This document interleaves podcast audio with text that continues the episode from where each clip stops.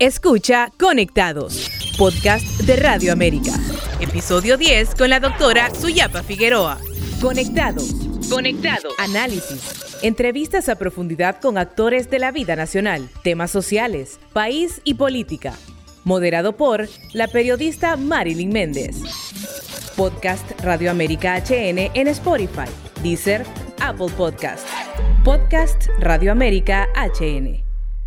De nuevo nos encontramos en un episodio de Conectados, un podcast de Radio América en el que abordamos temas sobre la problemática nacional, política y temas sociales. Hoy nos place presentar la doctora expresidenta del Colegio Médico de Honduras y actual diputada del Partido Salvador de Honduras, Suyapa Figueroa. Bienvenida a Conectados. Muchísimas gracias. Para mí es un verdadero gusto, un honor el poder eh, estar aquí compartiendo este espacio tan importante eh, y bueno, eh, pues dispuesta a que conversemos de, estos temas tan interesantes y, y, felicitarlos también por la apertura de un espacio como este. Ya días la queríamos tener aquí, doctora. Qué bueno que hizo un espacio en su agenda, una voz de lucha de hace varios años. En el gobierno anterior se destacó por eso, por denunciar lo que no estaba bien y hoy lo sigue haciendo. ¿Qué es lo que está pasando en el Congreso Nacional? La vemos constantemente denunciando. Bueno, la verdad es que eh, este gobierno prometió transparencia, prometió gobernar de una manera distinta de lo que se había estado haciendo, lo mal que se había estado haciendo durante estos 12 años. Se prometió, por ejemplo, la derogatoria de la, de la ley orgánica del Congreso Nacional, que aunque si bien es cierto se necesita una mayoría calificada para la derogatoria, creo que al menos debería de plantearse para ver quiénes estamos a favor de que se derogue y se ponga algo que verdaderamente esté en consonancia con los intereses de democratizar el Congreso Nacional, de que sea participativo, de que sea un Congreso realmente abierto, sin esos vicios que caracterizaron el gobierno que tanto criticamos, pero que ahora esas herramientas oscuras, esas herramientas eh, del mal, son utilizadas por quienes en este momento eh, ostentan el poder. Y creemos nosotros que eso eh, no habla bien de quienes en este momento dirigen el Congreso Nacional. Nos preocupa también eh, su denuncia. ¿Se ha incrementado la violencia de género en este poder del Estado? Yo creo que las mujeres siempre estamos en esa desventaja por las razones culturales, por toda esa problemática que tenemos como país y que no deja aún que las mujeres somos mayoría eh, tener el acceso a las mismas oportunidades que tienen eh, los hombres en nuestro país, especialmente el Congreso Nacional, en donde, a pesar de que las mujeres somos una mayoría, no acceden, no somos, no somos eh, ni siquiera la mitad en el Congreso Nacional. Y es que la participación de la mujer se ve limitada, los puestos eh, a los que se pone a la mujer, pues, pues son, no, no, son los más relevantes siempre. Y esto eh, es, constituye una falta de oportunidades, constituye violencia a los derechos de las mujeres. ¿Qué pasó en la curul de la diputada Claudia Ramírez? Pues mire que si bien es cierto la ley orgánica permite algunas situaciones, eh, yo creo que eh, sería muy difícil que el presidente del Congreso, por ejemplo, imponga a un suplente en una curul de un partido político. Se estila que el partido político decide quién va a sustituir a quién durante, eh, cuando un propietario falta.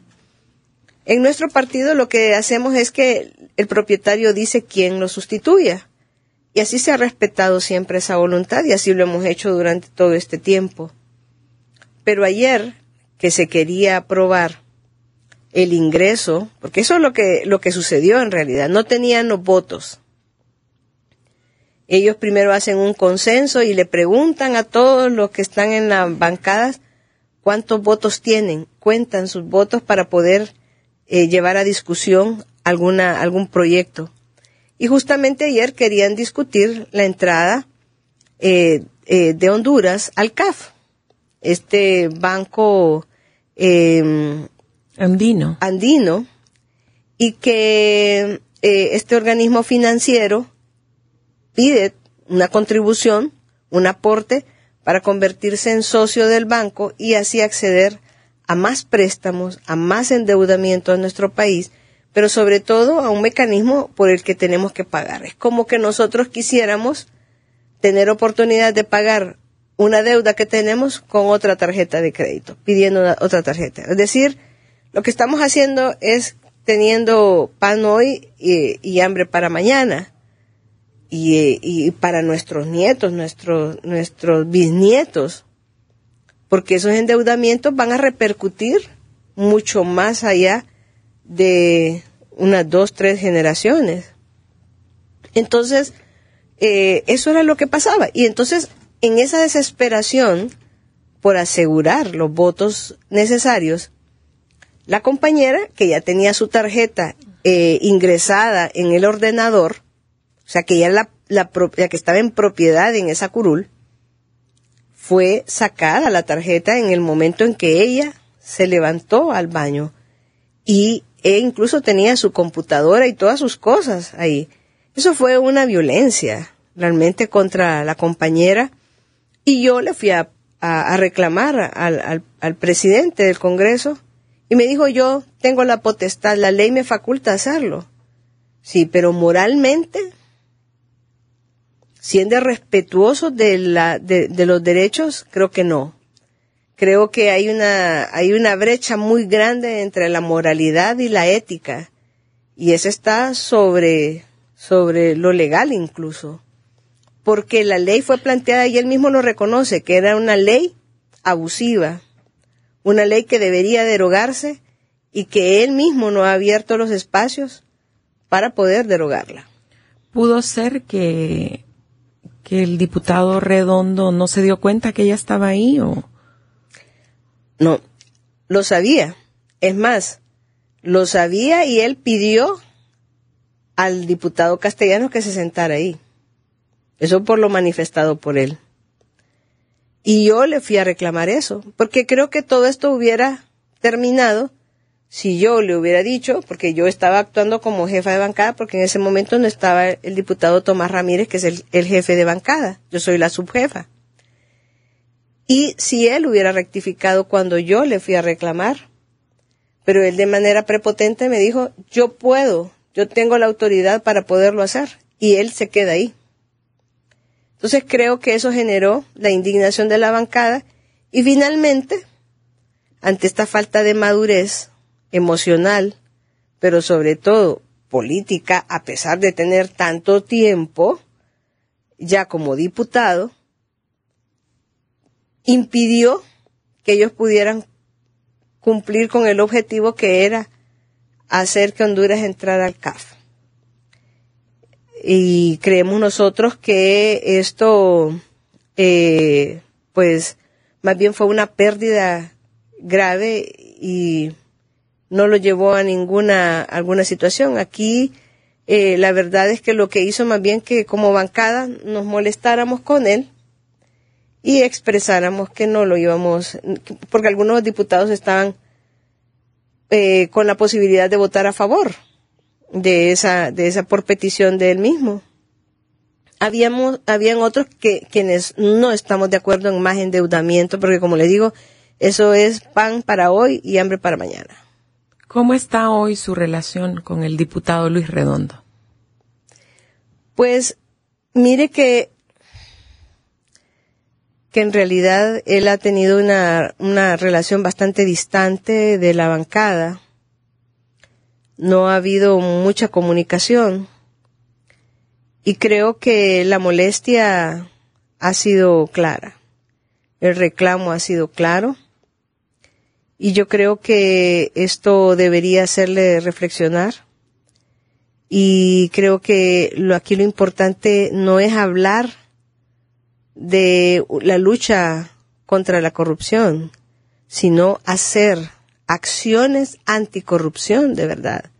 Porque el discurso es fácil, pero cuando usted tiene una posición de poder y tiene la posición de cambiar las cosas, usted está obligado a cambiarlas. Y eso es justamente lo que no ha sucedido. ¿Cómo ha sido su experiencia como diputada hasta ahora? Pues le voy a decir que aunque yo creí estar preparada para, para algo difícil, creo que ha sido más difícil de lo que nosotros creemos ahí realmente en el Congreso, y yo entiendo que son órganos altamente políticos, sin embargo, la política debe, e, es justamente la ciencia de poder apoyar y ayudar al pueblo. O sea, realmente la política no debería ser lo que es en nuestro país.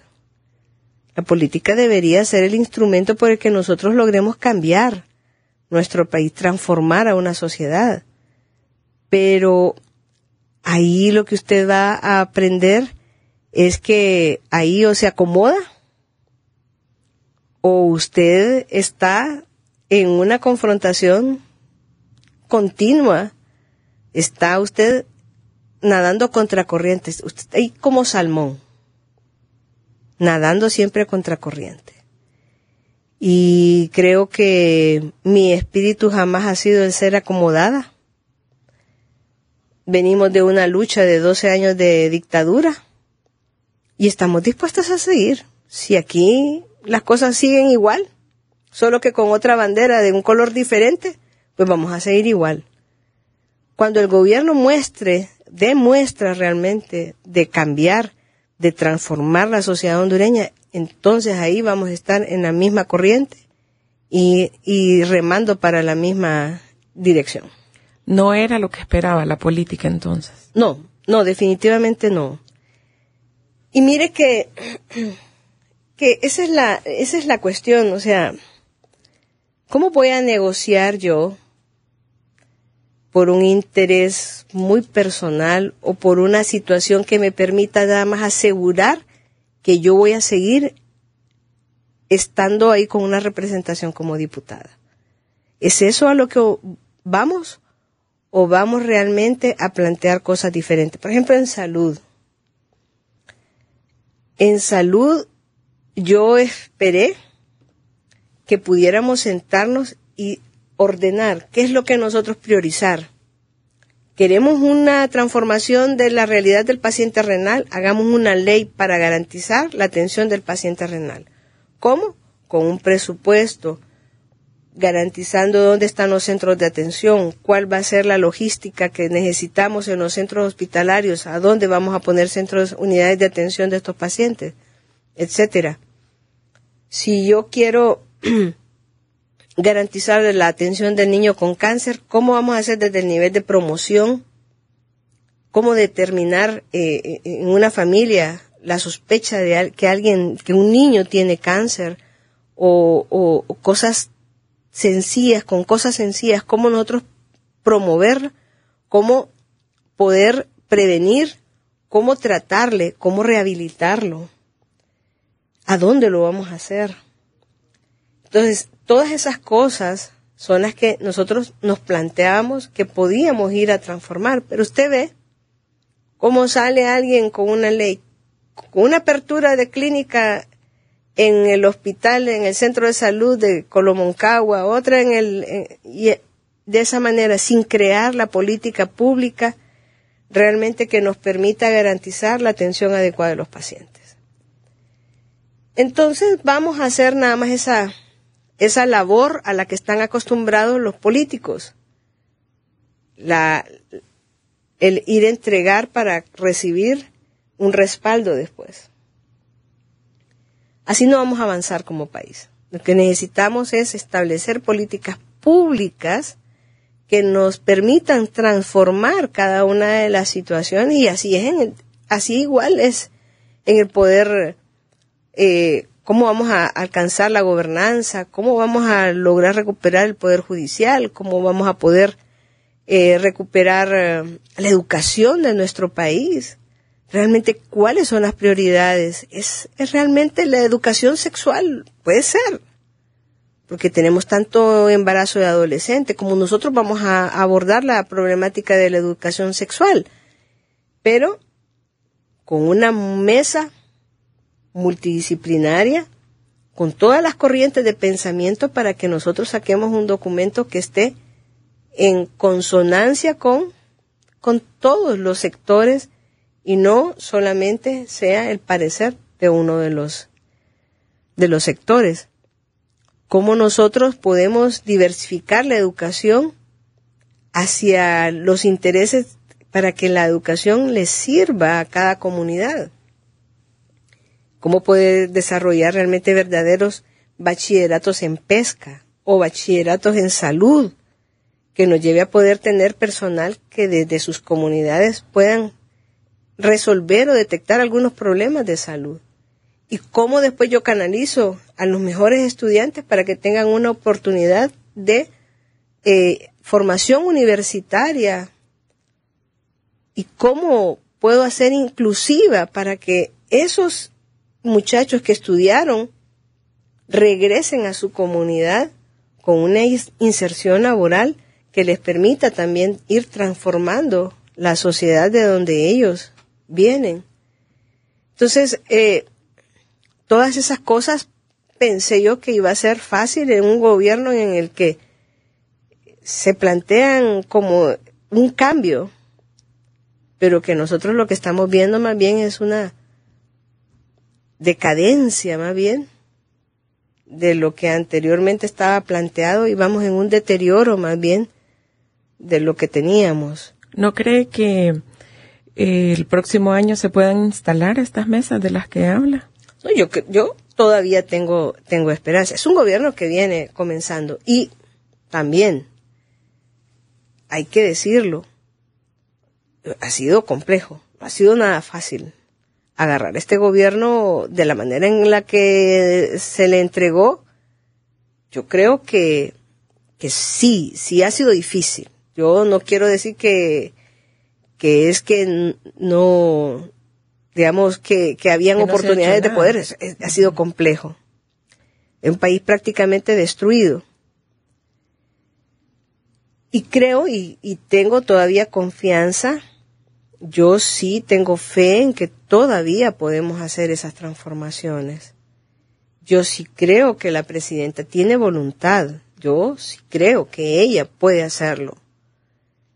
Pero se necesita tener un poco más de tolerancia, y me, no a ella, no a ella, porque yo siento que ella también es una mujer tolerante, creo que es una mujer con paciencia y con buena voluntad. Yo, la verdad es que yo así lo siento. Pero habrá algunos ministerios más difíciles que otros y habrá que poner un poquito de tolerancia, especialmente, por ejemplo, en el que yo conozco, en salud. En salud.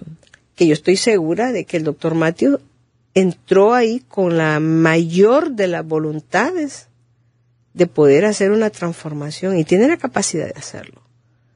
Pero le hace falta ese acercamiento, esa tolerancia que le permita que el diálogo, la participación de los diferentes sectores nos lleve realmente a cambiar porque lo necesitamos, porque el pueblo hondureño necesita sentir un cambio en, salud, por ejemplo, que es lo que yo conozco muy bien. Y sé que a pesar de todo anda todavía muy mal, porque no podemos decir que está bien no podemos mentirle a la gente y decir que está bien porque la misma gente sale sin sus recetas de los hospitales. La gente no encuentra radiografías, no encuentra métodos de diagnóstico. Es una, un vía crucis ir a un hospital porque no hay, no hay nada y el personal ante todas esas carencias difícilmente va a ser cálido y va a poder atender como se merece a la población. Pero esas son las cosas que tenemos que cambiar. Justamente por eso es que estamos con la disposición y yo estoy segura de que los diferentes sectores están con disposición de apoyar. Y eso, eso sí hay que decirlo. Porque creemos, todavía tenemos confianza en que el gobierno puede ser bueno. Venimos empezando. Sí. Ya vamos a hablar del doctor Matthew. Hablemos de su partido. La hemos visto en reuniones con miembros de otros partidos buscando consensos para las reformas electorales.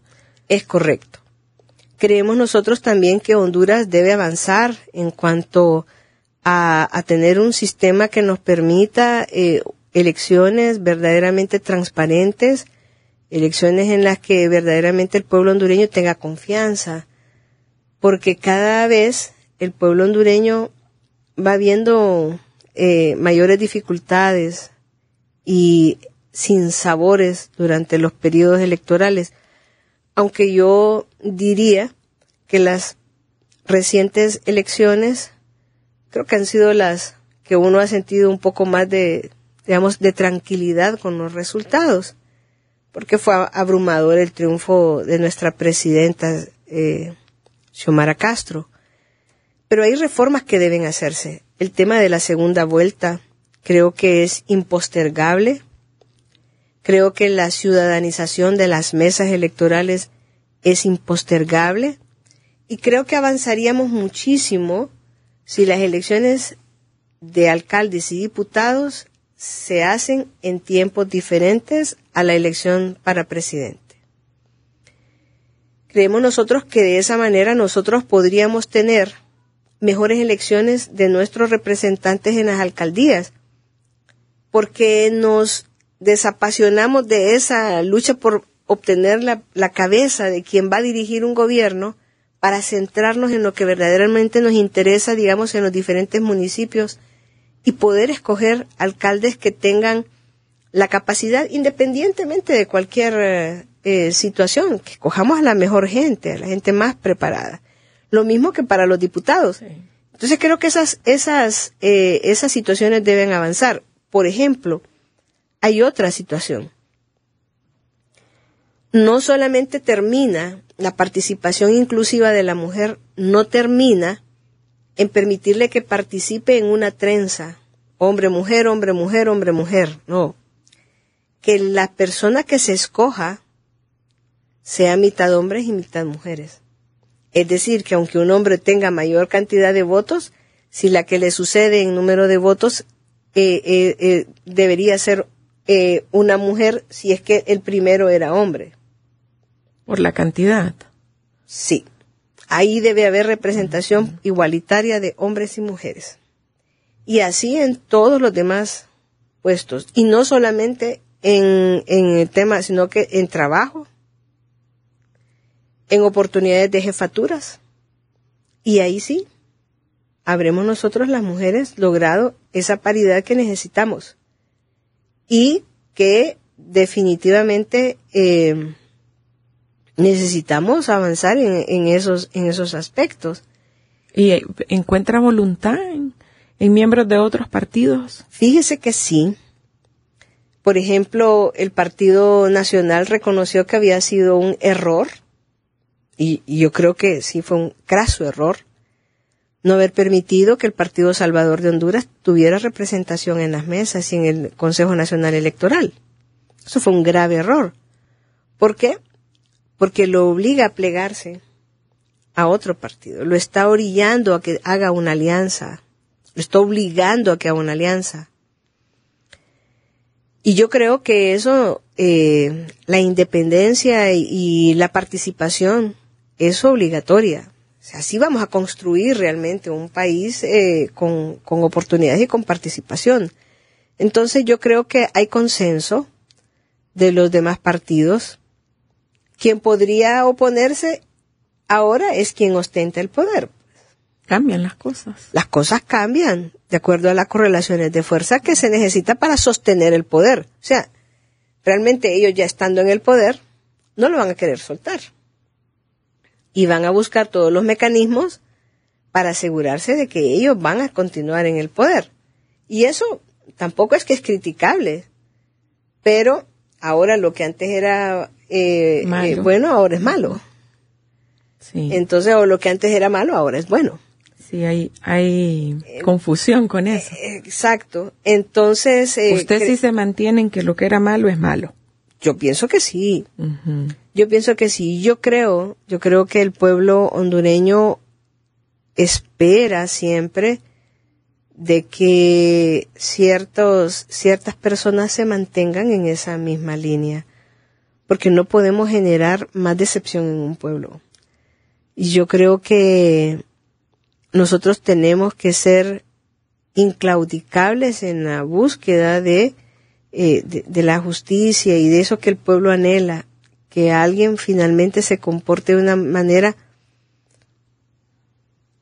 vertical, una manera más, eh, más como eh, dijera que no que no esté tratando de quedar bien con el poder y acomodarse al poder, sino que justamente vayamos viendo de qué manera nosotros transformamos a la, a la sociedad. Sí.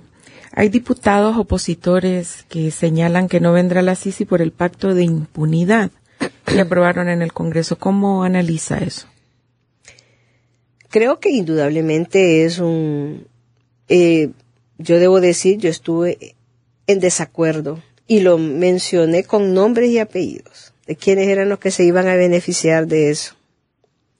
Lo dije muy claro, lo dejé, dejé muy clara mi posición en la bancada y, creo que no podemos nuevamente estar hablando de corruptos y nosotros dándole oportunidad a personas que habían cometido delitos contra la administración pública, que se habían adueñado de dineros que eran de los fondos del pueblo,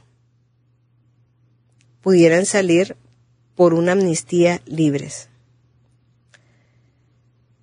esas, esas situaciones, eh, les dije yo, nos iban a permitir, entonces, o iban a permitir a las personas que han cometido horrendos crímenes contra el pueblo, como lo de los hospitales móviles, venir y decir, si ganan el poder, es que además de darles una amnistía, ahora después tenemos, además de todo lo que saquearon, darles una indemnización además.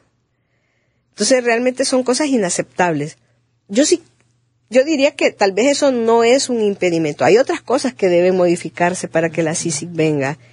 El fiscal, eh, el, el, el Luis Javier Santos lo ha dicho muy claro, qué es lo que se necesita para que realmente nuestro país avance, quitar todas eh, estas situaciones que impiden que una misión realmente venga con todas las la, la potestad, con todo el poder de no solamente investigar, sino que se comiencen con los procesos de judicialización de estas personas que han cometido eh, estas atrocidades contra el pueblo. La corrupción nos tiene a nosotros al nivel de Haití ya prácticamente.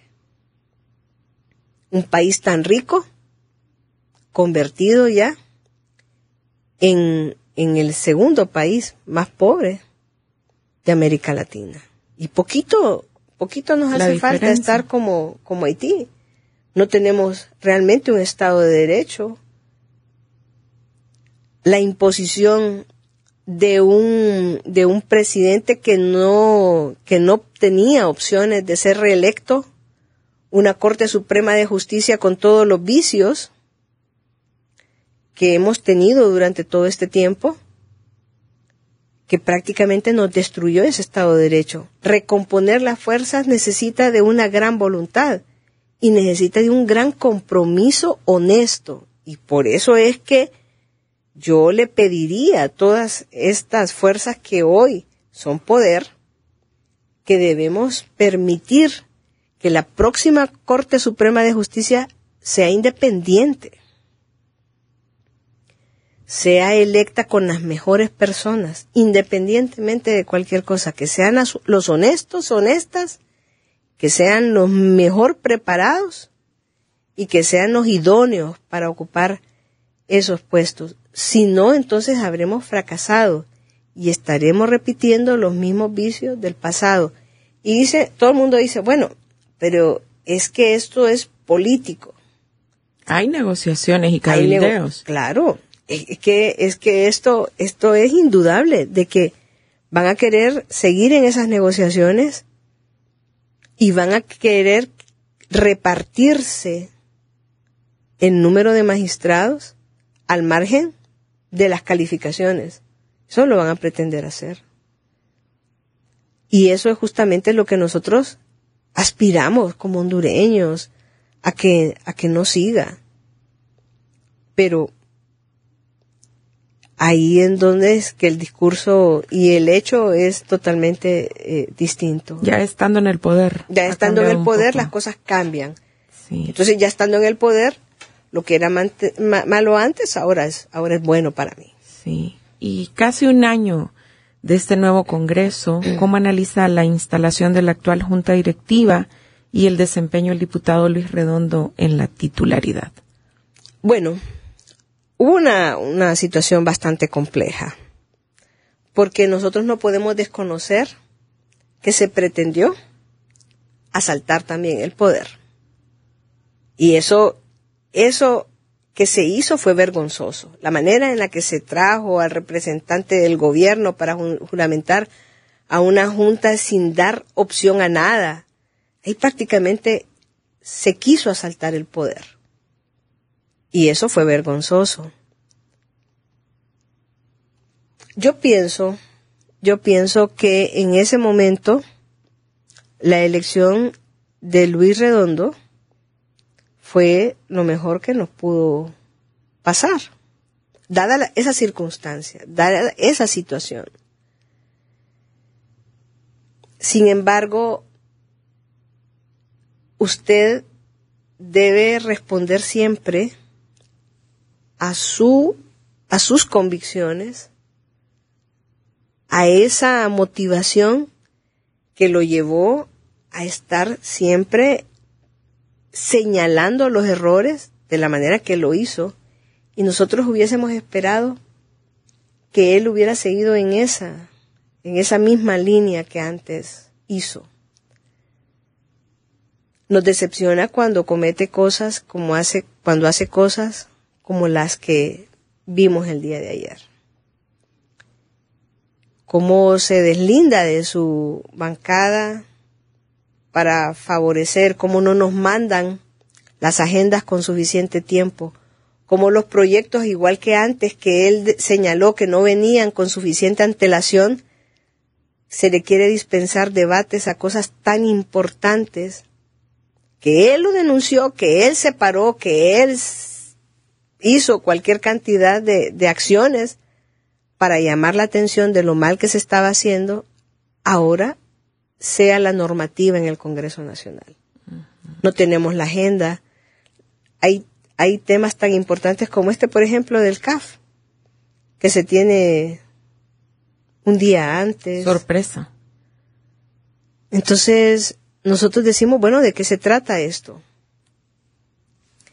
Entonces, eh, yo creo que, yo creo que, que no, no, no, no nos ha gustado la manera en la que él ha respondido. Creo que el pueblo hondureño incluso está desilusionado con la expectativa que teníamos nosotros. Y, y bueno, en ese momento fue el mejor, sí. Sí, yo pienso que, yo pienso que en ese momento, en ese preciso momento, hubo una situación que incluso yo diría que hasta los diputados, porque ahí hay gente de muy muy buenas convicciones dentro del otro grupo, que yo creo que fueron también utilizados. Y porque hay gente ahí que me merece respeto en el otro grupo. Habría que sentarse a analizar, porque no podemos descalificar. Y yo le voy a decir y voy a reconocer que yo incluso me expresé muy mal de ellos. Pero ahí hubo definitivamente una acción que no fue para nada clara y que definitivamente ahí se quiso asaltar el poder y que fueron utilizados, sí. Ahora, como le digo, ahí también hay gente que me merece respeto, que estuvo de acuerdo con el otro, con el otro grupo, pero pienso que de alguna manera fueron utilizados. Desde afuera parece que Luis Redondo pende de un hilo en el puesto que está. ¿Cómo lo ve usted desde su curul? No, yo creo que no. Yo creo que él está consolidado eh, en su puesto como presidente. Creo que difícilmente hay algo que pueda justificar. Imagínese a prácticamente ya un año eh, del ejercicio de la presidencia del Congreso, yo creo que él está consolidado. Creo que quienes pretenden que Luis Redondo puede ser sustituido de su cargo están, están equivocados. Creo que no abonaría en nada a, a la democracia en nuestro país, por el contrario, metería incertidumbre. Crisis. Una crisis política y yo creo que Honduras no merece eso. Creo que el pueblo hondureño hizo un enorme sacrificio salir masivamente a votar, aún a pesar de todas las amenazas y todas las situaciones que se, que se decía que iba a haber en, ese momento electoral. Le han costado tanto en cuanto a inversión de dinero también al, al, al pueblo hondureño, que yo creo que arruinar esta oportunidad que tenemos de verdaderamente recuperar el Estado de Derecho sería algo inaceptable y creo que el pueblo hondureño no merece esa incertidumbre que a veces se generan después de todas esas situaciones que, que se quieren plantear. Creo que Luis Redondo eh, puede hacer un mejor papel. Yo le invitaría a él a reflexionar, porque él ha sido un hombre justo, ha sido un hombre que ha luchado. Y, y creo que que hay que reflexionar. Creo que siempre hay oportunidades de cambiar, de reflexionar en lo que estamos haciendo y nosotros esperamos que lo haga lo antes posible para beneficio del pueblo hondureño. Nos contaba que no conocen la agenda en el Congreso de lo que ha llegado al Congreso. ¿Qué es lo que más le ha sorprendido? Eh, por ejemplo, presupuesto altísimo para armas cuando se prometió más salud. ¿Qué otras cosas? Bueno, lo de, lo de la Junta eh, del Consejo eh, el Consejo de Defensa y Seguridad. Esa es otra de las situaciones que se planteó. La misma amnistía, por ejemplo. Entonces. En un año. En un año, bueno, fueron muchas cosas. Eh, y creo que de alguna manera siempre fuimos sorprendidos por esto. No, es que esto lo mandan el, del Ejecutivo y, se necesita que con urgencia lo, lo dictaminemos y se, se apruebe. Esas comisiones especiales también que se nombran, que obviamente son las personas que son más afines y que no van a cuestionar absolutamente nada y solo le dan vía libre a lo que... Dispensa de debates, así. Dispensas de debates y, y todas esas situaciones. Y y creemos nosotros que esta no, es una manera que nosotros, con la que nosotros nos sintamos cómodos. Por el contrario, sentimos que usted ahí no puede ni siquiera parpadear porque en un segundo y le meten un gol, como lo sucedido ayer, por ejemplo. O sea, que alguien tenga que estarse, casi llevarse el ordenador al baño para que no le pongan otra tarjeta de otra persona. Eso me parece a mí vergonzoso. O sea, que no podemos respetar los espacios me parece algo vergonzoso. Y, ¿sabe qué es más? Genera ese sentimiento de que algo, por algo lo están haciendo. Sí. No es porque algo sea bueno para, para la población. Porque si es algo bueno para la población, nosotros le hemos dicho vamos a apoyar todo lo bueno para la población. Pero si algo me genera duda, lo voy a consultar. Eso definitivamente ellos lo saben. Y yo no voto por dispensa de debates, uno, porque la ley le dice cuáles son las cosas que son situaciones de suma urgencia, las que se puede dispensar el debate.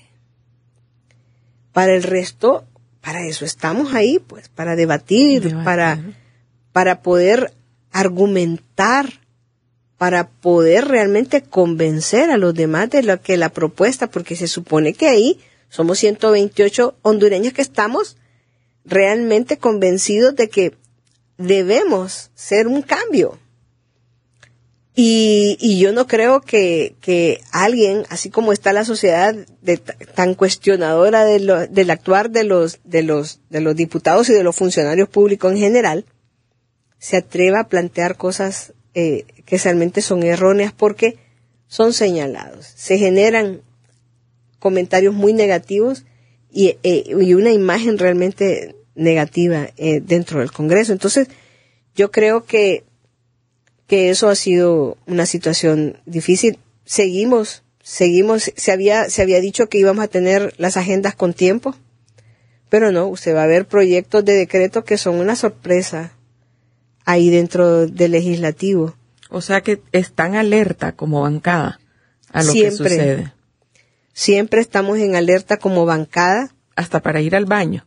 Ahora hasta para ir al baño. Ahora, ahora yo le digo, hay que irse con una sonda y con un pañal. Y, y, y, y bueno, eh, imagínense, y, y, yo lo veo con mucha preocupación, porque si esto es con una, con una situación como esa adhesión al CAF, ¿qué no va a haber entonces cuando vayamos a intereses que todos lo sabemos?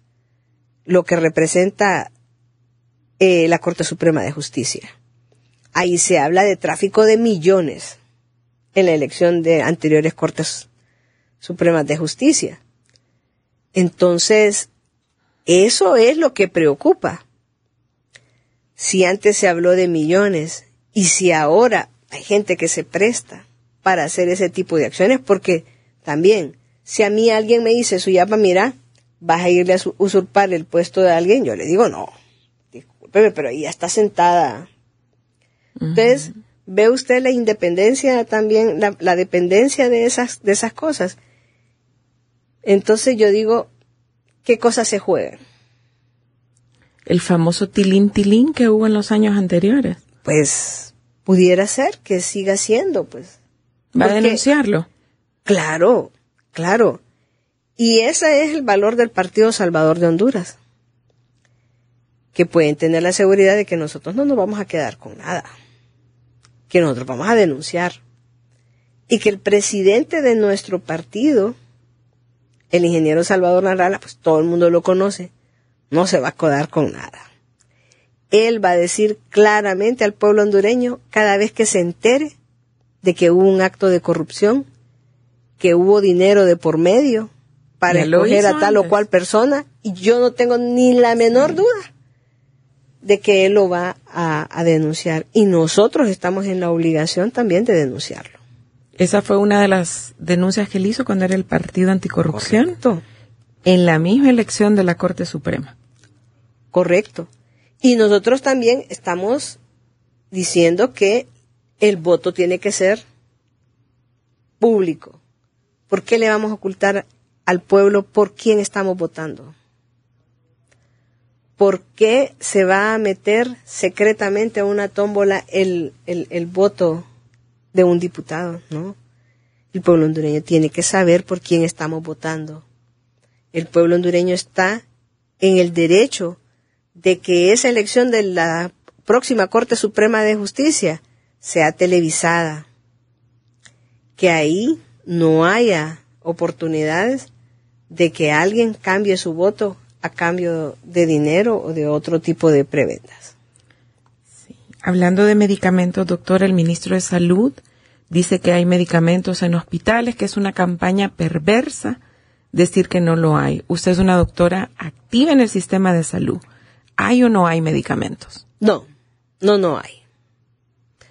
Yo, mire, yo le digo, y yo le digo al doctor Matthew, yo no tengo nada en contra de él.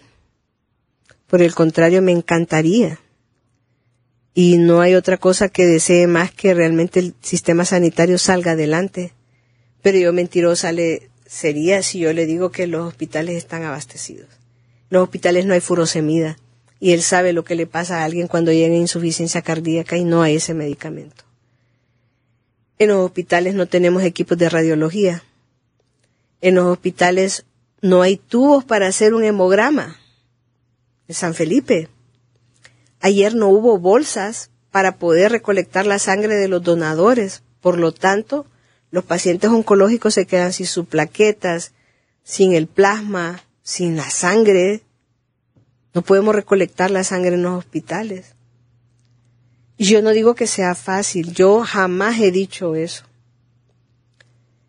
Se necesita tener la humildad de reconocer que el sistema es complejo y que se necesita convocar a todos los que sea necesario convocar para que todos contribuyamos a que realmente Honduras tenga al fin un sistema sanitario que sea medianamente eh, creíble al que podamos acudir. ¿Por qué?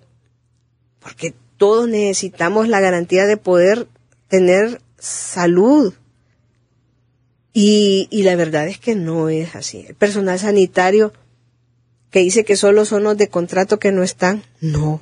En el hospital escuela hay cualquier cantidad de médicos que están ahí esperando desde junio su salario. Y hemos propuesto cosas. Por ejemplo, en el hospital de la Mosquitia, ¿por qué no hay, no hay especialistas? Porque, mire, las condiciones de vida en la Mosquitia son difíciles. Villada Morales, que tiene más de 10.000 habitantes, debería tener 23 médicos. Tiene 6 médicos. Y en distintos, y en las distintas localidades. ¿Por qué no le damos una doble plaza a esos colegas para que trabajen todo el día y puedan atender las eventualidades que se presentan con, con esos, con esos médicos? No les damos, y darle el sonaje, por ejemplo, a los especialistas. Si realmente tienen una plaza por nombramiento y la siguiente es contrato, pero ese contrato jamás le va a dar la previsión social que necesita. Y es que esa persona que vive ese especialista que se va a la mosquitia sostiene una, una familia en, en, en otro lugar, distinto del de la mosquitia. Porque no se va a ir allá porque allá no hay escuelas, no hay educación secundaria adecuada. Pero se le puede dar la doble sonaje que dice usted a los que ya están allá. Nosotros le planteamos cómo resolver el problema y le decíamos, tengamos un médico por semana que cubra desde, desde la mañana, cubra la tarde, que dé consulta en la tarde y que cubra las guardias. Una semana que se esté ahí. Pero es distinto que usted se esté una semana fuera de su casa y que le den donde, donde quedarse incluso en el hospital para que no tengan que andarlo buscando en ningún lado, no que esté. De lunes a lunes. Y que en el, en el siguiente avión que viene el, el otro se, se, se pueda ir el otro colega que lo sustituya. Así cualquiera va a poderse ir. Pero imagínese una mujer que, que tiene a sus hijos pequeños, que por la desesperación de no tener trabajo se vaya para allá. Es como que se hubiera ido para otro país. Entonces realmente eh, esas condiciones son las que definitivamente tenemos que cambiar. Y mientras procurar formar al personal de ahí mismo, de la mosquitia y mejorar y que todas estas situaciones de más especialistas, de mejores condiciones, vayan mejorando las condiciones de vida y al final haya un colegio bueno al que se pueda aspirar a estar. Creo que de eso se trata el desarrollo de un pueblo, de generar esas oportunidades, esas necesidades que nos vamos creando van generando esas oportunidades y ese impulso de las transformaciones que nosotros debemos hacer. Entonces yo creo que eso es lo que a lo que estamos obligados a hacerlo. Lo hemos planteado. Nosotros no solamente estamos criticando. Eso le iba a preguntar. ¿Está el colegio médico en una campaña para cambiar al ministro de Salud o no? No, es más, yo creo que sería un error cambiarlo. y, y, le, digo, le digo por qué. Porque él, bien o mal, ya tiene un año prácticamente, va a cumplir un año de estar ahí y él ya está, ya, ya conoció cómo está el sistema, porque si bien es cierto, él fue antes viceministro de salud, los tiempos en el que él fue viceministro son totalmente diferentes a lo que hay hoy. El sistema lo volvieron complejo, lo desarticularon, lo desmembraron, perdió la Secretaría su rol rector y él está obligado a recuperarlo. Por eso le digo que no es fácil. Yo no, yo no quisiera estar en los zapatos de él, definitivamente. Creo que es difícil. Creo que es difícil. Pero creo que más bien es que él acepte que necesita apoyo y yo estoy segura de que el colegio médico le ha ofrecido, porque yo he estado en reuniones en las que se le ha ofrecido apoyo, y que acepte el, el, el, apoyo del resto de los colegios profesionales y que finalmente colaboremos todos. Por lo menos yo estoy dispuesta. Si a mí me dice, hagamos esto, pero de verdad con un equipo de trabajo con el que podamos hacer diferencias, estamos dispuestos a hacerlo y el colegio médico está dispuesto, pero no pasa por ese tipo de acusaciones. Por ejemplo, atreverse a decir que un médico, porque yo sinceramente no conozco a nadie ni siquiera que se le acerque a eso que dice él que gana un médico, 156 mil lempiras, un, un médico en seis horas. A mí realmente eso me parece y es atentatorio. Y yo le voy a decir, eso puede generar violencia contra los contra los médicos en un momento en el que estamos expuestos a, la criminalidad. Viniendo de un médico. Viniendo de un colega. Eso de verdad que es una cosa horrorosa que no me imaginé yo que él en su desesperación lo pudiera haber expresado o planteado. Sí, el presidente del PCH, Salvador Nasralla, y ustedes en la bancada se les ven inconformes con algunas decisiones en el gobierno pero los ministros del partido en el Ejecutivo no lo reflejan. Hablo del, del ministro Matthew y también de Pedro Barquero en Desarrollo Económico. ¿Cómo lo ve usted? Bueno, pero es que ellos lo han planteado, eh, que por ejemplo el doctor Matthew lo ha planteado que él está ahí porque eh, él, él platicó con, con Mel Zelaya, él lo, él lo dijo. Y Mel Zelaya es el que lo tiene ahí. Entonces, eh, creo que... No el partido. El, no el Partido Salvador de Honduras. Yo creo que desconocer que nosotros, el partido nos abrió una oportunidad, que el partido nos dio esta, esta, esta puerta, esta ventana para que nosotros pudiéramos entrar, creo que no es justo, no es justo para el partido, no es justo para su militancia. Y, y creo que eso es lo que tiene a disgusto eh, a, quienes a quienes han militado, a quienes fundaron, a quienes han forjado el partido, como el ingeniero Salvador Narrala, que yo creo que nadie en Honduras puede desconocer ese liderazgo que, que él, que él, que él tiene. Y que finalmente la figura de él es una figura fundamental en el partido. El Partido Salvador de Honduras es Salvador Narrala. Sí. También el coordinador de Libre dijo de que la Secretaría de Salud y también Desarrollo Económico son puestos del partido. Lo dejó claro.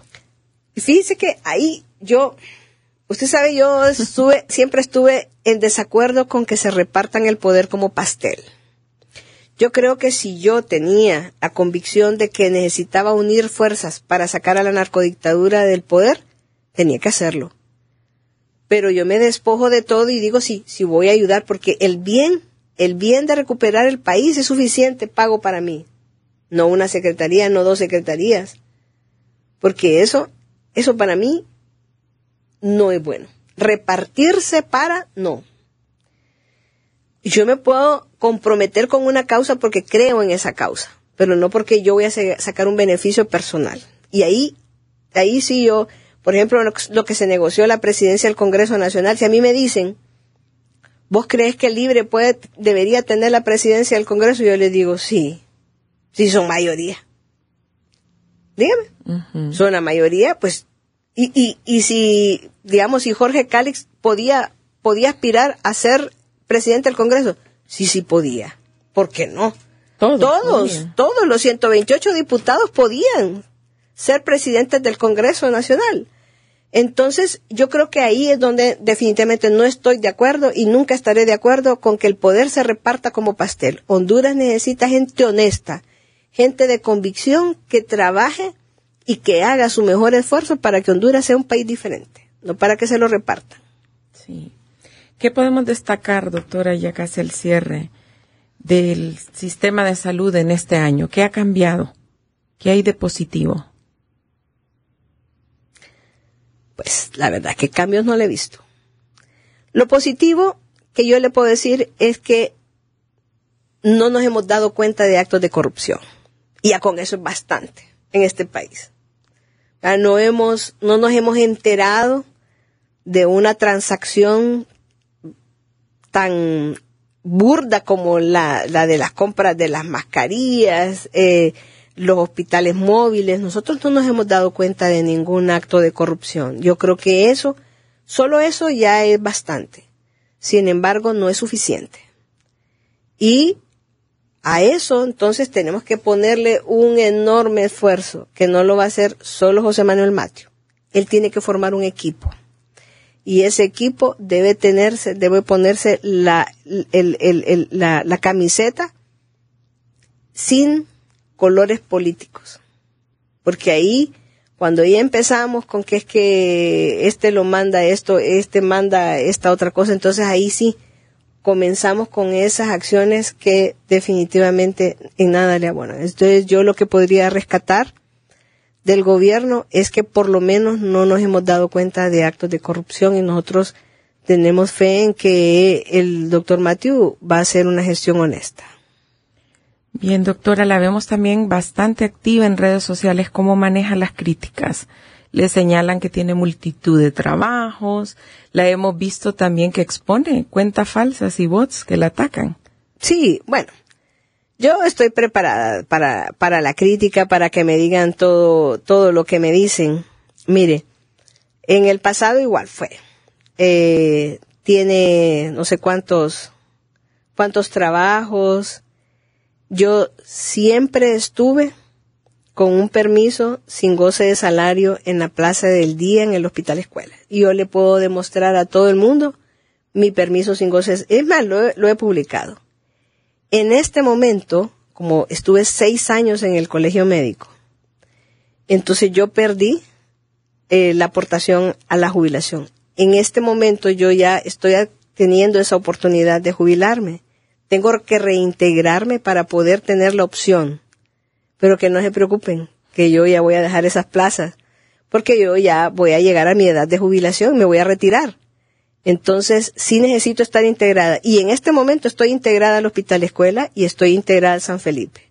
Pero por eso, porque yo me voy a retirar y voy a meter mi cesantía y quedará esa plaza para los colegas que puedan venir y yo quedaré siempre a opción de, pero yo siempre tuve una, un permiso sin goce de salario y ahí están. Ahí tengo todos mis documentos eh, en regla y se los puedo mostrar a quien quiera mm, demostrarlo. Del trabajo legislativo, yo ya les dije, yo creo que soy de las pocas diputadas que hace un, un informe de las actividades. Ahí están las actividades, eh, ahí están mis informes el que quiera, es más, le voy a llevar una copia al CNA, porque creo que es una instancia que merece que yo le rinda cuentas al CNA. Creo mucho en el CNA. Y, y yo voy a llevar mis informes al CNA también para que ellos puedan, cualquier ciudadano que quiera saber qué hace su Yapa Figueroa y si realmente trabaja en el Congreso y tiene producción en el Congreso, lo vaya a ver allá. Y hablando de tecnología, ¿qué le parece este podcast de Radio América? Bueno, me parece fantástico. Creo que, creo que lo que lo platicábamos antes de que los tiempos cambian. Los jóvenes, eh, la gente actualmente tiene otra dinámica.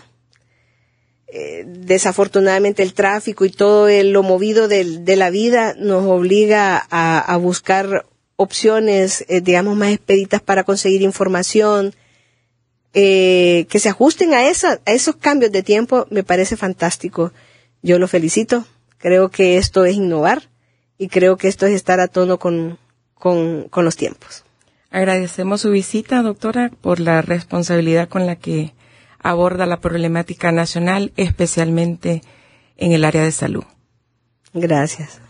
Gracias a la doctora Suyapa Figueroa por su visita. Les recordamos que en esta primera temporada de Conectados un podcast de Radio América. Tenemos un nuevo episodio cada martes. Mi nombre es Marilyn Méndez. Hasta pronto. Conectado. Conectado. Análisis. Entrevistas a profundidad con actores de la vida nacional, temas sociales, país y política. Moderado por la periodista Marilyn Méndez.